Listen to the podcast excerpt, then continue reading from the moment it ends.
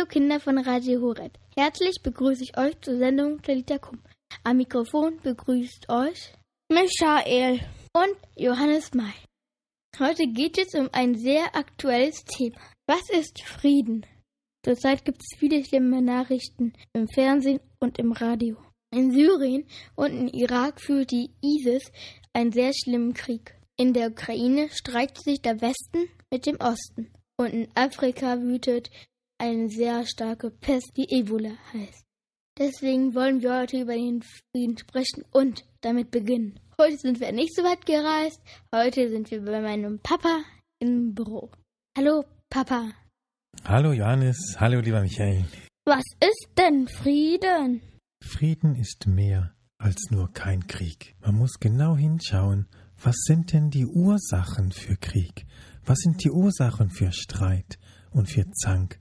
Das fängt ja im Kleinen schon an, so wie es bei Kindern schon durch Ungerechtigkeiten, Zank und Streit gibt und durch Missverständnisse. So gibt es das auch genau zwischen verschiedenen Ländern und Völkern. Ungerechtigkeit innerhalb des Landes. Andere werden bevorzugt wegen Hautfarbe oder einem Glauben oder wenn die Meinung anderer nicht zählt bei Entscheidungen oder wenn es Armut gibt und die Menschen anfangen zu hungern und nicht genug zu essen da ist und es wird sich um das Essen und um das Geld und um das Land gestritten. Das alles sind Ursachen für Krieg. Und wenn man für den Frieden sich einsetzen will, muss man da anfangen, Gerechtigkeit zu finden, Gerechtigkeit zu suchen, den Armen zu helfen, Ausgleich zu schaffen. Und das alles nennt man auch die Menschenrechte zu wahren. Denn jeder Mensch hat ein Recht auf Essen, auf Leben, auf ein Dach über den Kopf, auf Kleidung, auf ein gutes Leben. Jeder. Seit wann gibt es denn Krieg auf der Erde? Ich glaube, Krieg gibt es schon so lange, wie es Menschen gibt. Die Geschichte der Menschheit ist ja fast eine Geschichte der Kriege. Schau mal in der Bibel, Direkt am Anfang die Geschichte von Kain und Abel, wo der Bruder seinen Bruder erschlägt. In der Geschichte der Antike kamen in der Regel nur Kriege vor. Die Zeit des Friedens betrachtete man als eine unbedeutende Phase zwischen zwei Kriegen, die meistens nur zur Vorbereitung des nächsten Gefechts benutzt wurde. Im alten Griechenland gehörte der Krieg zum Alltag. Krieg wurde immer gegen die Barbaren geführt, gegen die Ausländer. Oder die Städte untereinander hatten Rivalitäten, zankten sich. Schon im Jahr 477 vor Christus hatte der Athener Perikles die Idee, einen Friedenskongress durchzuführen. Also vor zweieinhalbtausend Jahren war schon ein Friedenskongress geplant. Du kennst ja sicher die Olympischen Spiele. Die stammen ja aus der Zeit der Antike in Griechenland. Es gab so etwas wie einen olympischen Frieden. Immer, wenn alle vier Jahre diese Spiele stattfanden, war eine Friedenszeit. Dann ruhten alle Waffen und alle nahmen daran teil. Wie war das bei den Römern? Als die Römer fast ganz Europa erobert hatten, gab es auch im römischen Reich nicht mehr viel Krieg. Denn sie hatten ja alles damalige, was man kannte, erobert. So spricht man auch von dem Friedenskönig Kaiser Augustus. Das war der Kaiser, der zur Zeit Jesu in Rom regierte. Diese Zeit zwischen dem ersten und dem dritten Jahrhundert nach Christus nennt man auch die Pax Romana, die römische Friedenszeit. Vor 100 Jahren hat der Erste Weltkrieg angefangen. Man hört ganz viel in den Nachrichten davon. Wie war denn der Erste Weltkrieg? Der Erste Weltkrieg war das Schrecklichste, was die Menschheit bis dahin erlebt hat. Und alle haben gesagt, so etwas darf nicht noch einmal passieren. Und es entstand die Idee, dass wenn Länder Streit haben, nicht mehr ein Krieg das Problem löst, sondern ein Gericht, ein Schiedsspruch. Und so wollten die Länder ein internationales Gericht aufstellen. Das Ganze hat man dann den Völkerbund genannt, und er wurde 1919 von dem amerikanischen Präsidenten Wilson gegründet. Dazu gehörten 45 Länder, die sich freiwillig diesem Gericht unterstellt haben. Diese Organisation hatte drei Ziele. Einmal, dass internationales Recht eingehalten wurde. Dafür wurde ein Gericht in Den Haag gegründet. Verzicht auf geheime Diplomatie und der Wille, Streit nicht durch Krieg zu lösen. Weil der Völkerbund aber keine Armee hat, die, wenn ein Land sich nicht an die Regeln hält, eingreifen kann, war alles nur freiwillig. Und so waren die Probleme vorprogrammiert. 1932 und 1933 ist Deutschland und Japan aus dem Völkerbund wieder ausgetreten, als Hitler an die Macht kam. Und es kam für die Welt noch schlimmer. Ein zweiter schrecklicher Krieg mitten in Europa entstand, der Zweite Weltkrieg. Nach diesem Krieg wurde die UNO, die Vereinten Nationen, gegründet als Hoffnung für den Frieden. Es ist die Nachfolgeorganisation des Völkerbundes, der nach dem Ersten Weltkrieg gegründet wurde. Die Hauptaufgabe der UNO ist es, den Weltfrieden zu sichern. Die UNO besitzt keine eigene Armee, aber sie kann auf Streitkräfte zurückgreifen, die ihr zur Verfügung gestellt werden. Die berühmten Blauhelme. Am Anfang unterzeichneten 50 Länder die Charta der Vereinten Nationen, das ist die Gründungsurkunde. Heute haben fast alle Länder der Welt dieses unterzeichnet und gehören dazu. Was ist denn kalter Krieg? Der normale Krieg mit Waffen nennt man auch den heißen Krieg. Heiß wie die Bombenexplosionen sind ja auch sehr heiß. Kalter Krieg ist, wenn Völker gegeneinander kämpfen, aber ohne Waffen. Nach dem Zweiten Weltkrieg ist die Welt in zwei Teile geteilt worden, in den Westen und den Osten. Der Westen, das ist USA, Europa bis Deutschland. Und der Osten, das war Russland, Polen, die ganzen Länder in der damaligen Sowjetunion. Und genau die Grenze verlief durch Deutschland. Das heißt, Deutschland war geteilt. Es gab ein Westdeutschland und ein Ostdeutschland, die Bundesrepublik und die DDR. Deutschland war geteilt. Genau die beiden Kräfte der Welt verliefen mitten durch Deutschland. Und Zeichen dieser Grenze war sogar eine Mauer. Genau jetzt vor 25 Jahren ist diese Mauer gefallen. Und das feiern wir jedes Jahr mit einem großen Fest.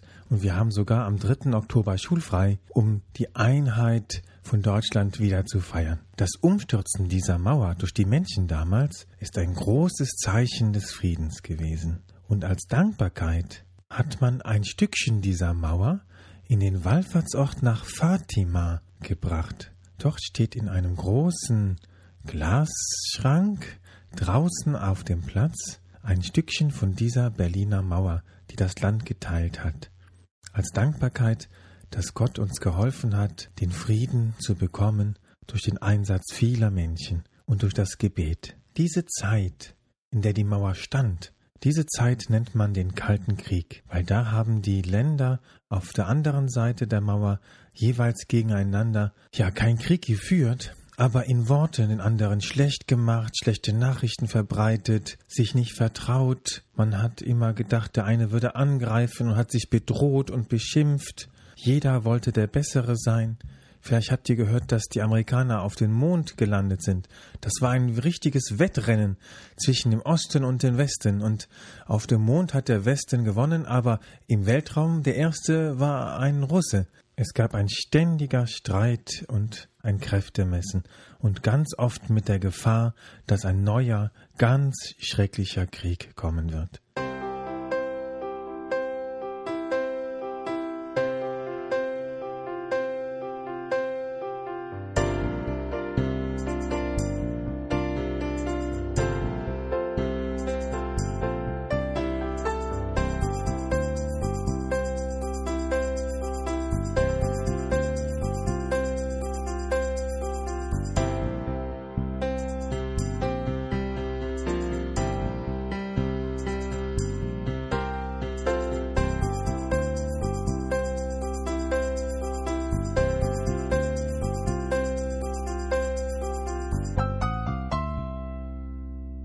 Kann man den Frieden schaffen? Indem man Ungerechtigkeiten aller Art beseitigt. Und da ist es wichtig, genau hinzuschauen auf die Nöte der Menschen. Es gibt Armut, Ungerechtigkeit Unterdrückung, Verletzung der Menschenrechte, der Menschenwürde, wenn die Menschen schlecht behandelt werden.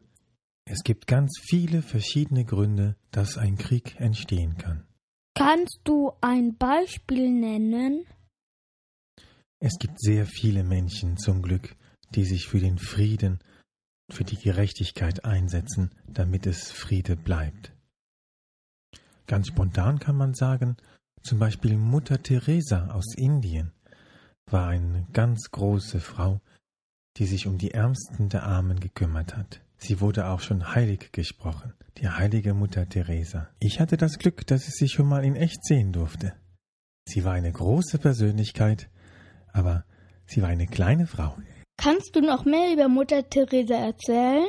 Mutter Teresa war die meistgeliebteste Frau des 20. Jahrhunderts. Sie fühlte sich berufen, Gott unter den Ärmsten der Armen zu dienen und beschloss, ihren Orden zu verlassen und um denen zu helfen, die in dem größten Elend leben. Nachdem sie in Indien angekommen war, gründete sie einen neuen Orden, die Missionare der Nächstenliebe, die sich um arme und verwaiste Kinder kümmern. Sie baute Waisenhäusern und Schulen und nahm auch kranke Menschen auf, die von ihrer Familie verstoßen wurden. Sie versorgte Kranke und pflegte sie, bis sie gestorben waren. Sie gab denen zu essen, die nichts hatten. Auf der ganzen Welt folgten Menschen dem Beispiel von Mutter Teresa, und es wurden ganz viele solcher Ordensgruppen gegründet und helfen überall den armen Menschen. Geboren ist Mutter Teresa in Albanien.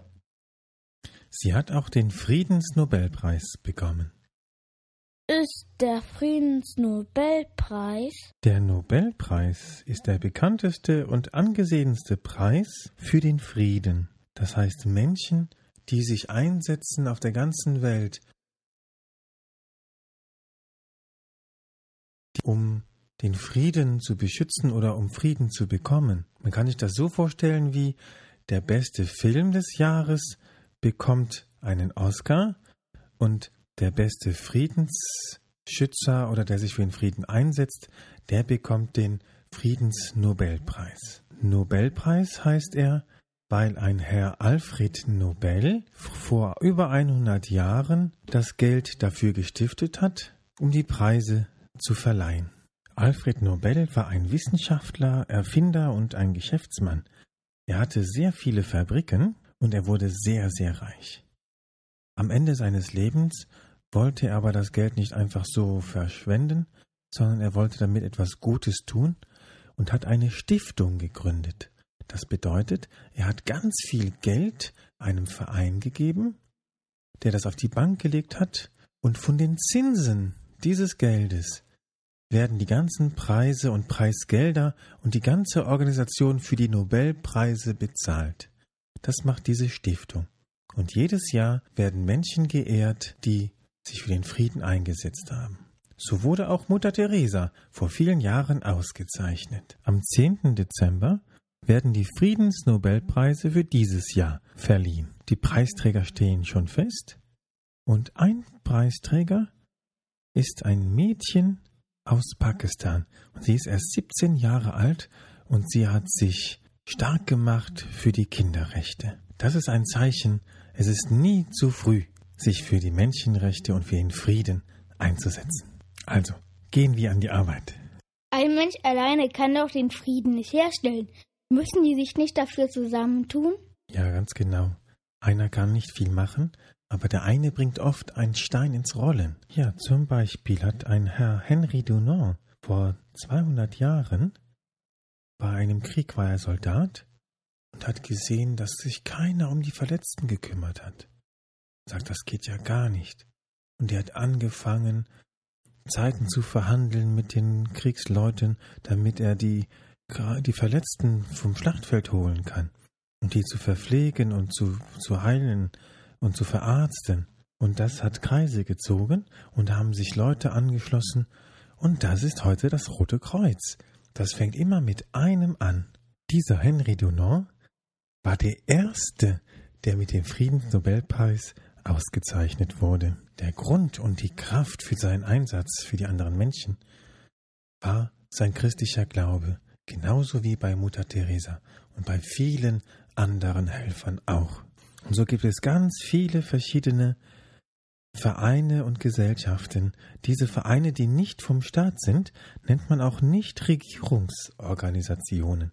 Davon gibt es Tausende auf der ganzen Welt, die sich für die Menschen einsetzen. Und jede Gruppe fängt mit einem oder zwei an. Genauso gibt es eine andere Gruppe, die nennt sich Ärzte ohne Grenzen. Die leistet zurzeit sehr gute Dienste in Afrika.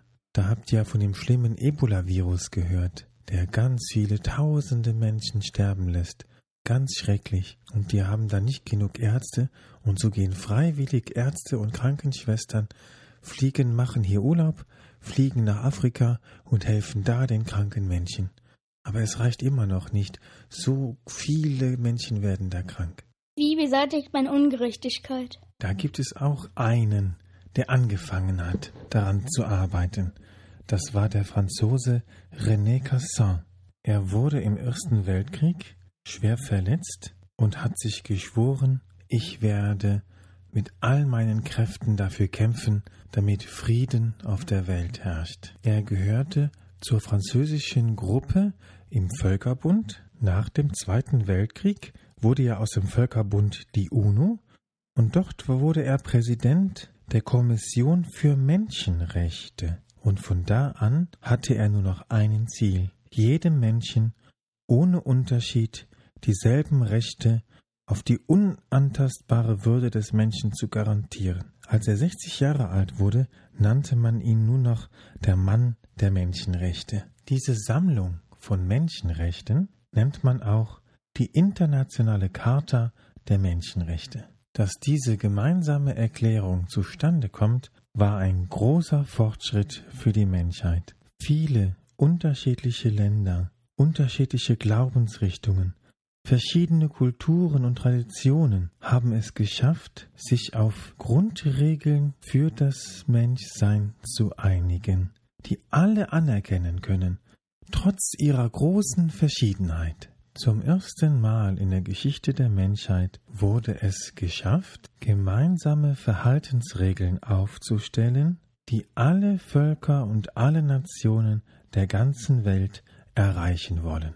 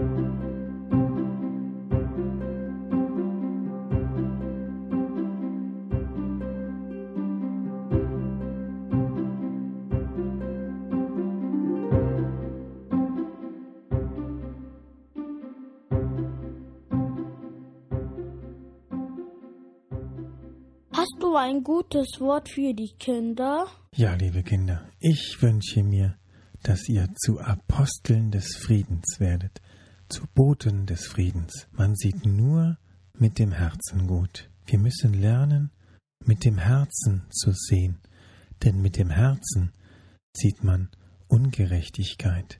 Mit dem Herzen sieht man, wie es anderen geht. Mit dem Herzen empfindet man Mitleid. Und das ist der Anfang vom Frieden. Wenn ich die Not des anderen sehe, dann kann ich handeln. Und dann sind wir gefragt. Und hier bitte ich euch, fangt an, seht die Not und lasst die Menschen, die eure Hilfe brauchen, nicht alleine. Jesus hat gesagt, was du dem geringsten meiner Brüder getan hast, das hast du mir getan. Und das ist eine wunderbare Kraftquelle, immer wieder neu Kraft zu schöpfen, auch wenn man keine Lust hat, dem anderen zu helfen oder zum Teilen oder zum Versöhnen. Wenn ich weiß, das, was ich meinem Mitmenschen tue, das tue ich für Jesus, das tue ich für Gott. Und das ist wunderbar. Also, werdet Apostel des Friedens. Betest du mit uns zum Abschied noch ein Gebet, Papa? Ja, sehr gerne. Heute möchte ich mit euch ein Friedensgebet beten. Ich finde es sehr schön und es bringt zum Ausdruck, dass es an uns ist, den Frieden zu machen, zu gestalten, mit Gottes Hilfe. Es heißt, Herr, mache mich zu einem Werkzeug deines Friedens. Herr, mach mich zu einem Werkzeug deines Friedens, dass ich liebe, wo man hasst, dass ich verzeihe, wo man beleidigt, dass ich verbinde, wo Streit ist, dass ich die Wahrheit sage, wo Irrtum ist, dass ich den Glauben bringe, wo Zweifel droht, dass ich Hoffnung wecke, wo Verzweiflung quält, dass ich Licht entzünde, wo Finsternis regiert, dass ich Freude bringe, wo der Kummer wohnt. Herr, lass mich trachten, nicht, dass ich getröstet werde, sondern dass ich tröste. Nicht, dass ich verstanden werde, sondern dass ich verstehe. Nicht, dass ich geliebt werde, sondern dass ich liebe.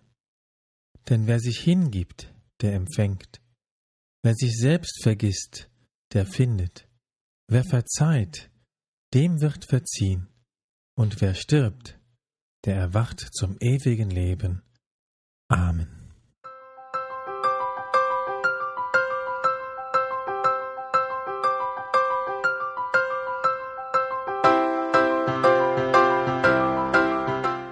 Wir sind mal wieder am Ende der Sendung angelangt. Ich weiß nicht, wie es euch ergangen ist, aber ich nehme mir vor, den anderen zu helfen. Danke fürs Zuhören. Macht es gut. Bis zum nächsten Mal. Danke, Papa. Tschö. Tschö. Tschüss. Gerne geschehen.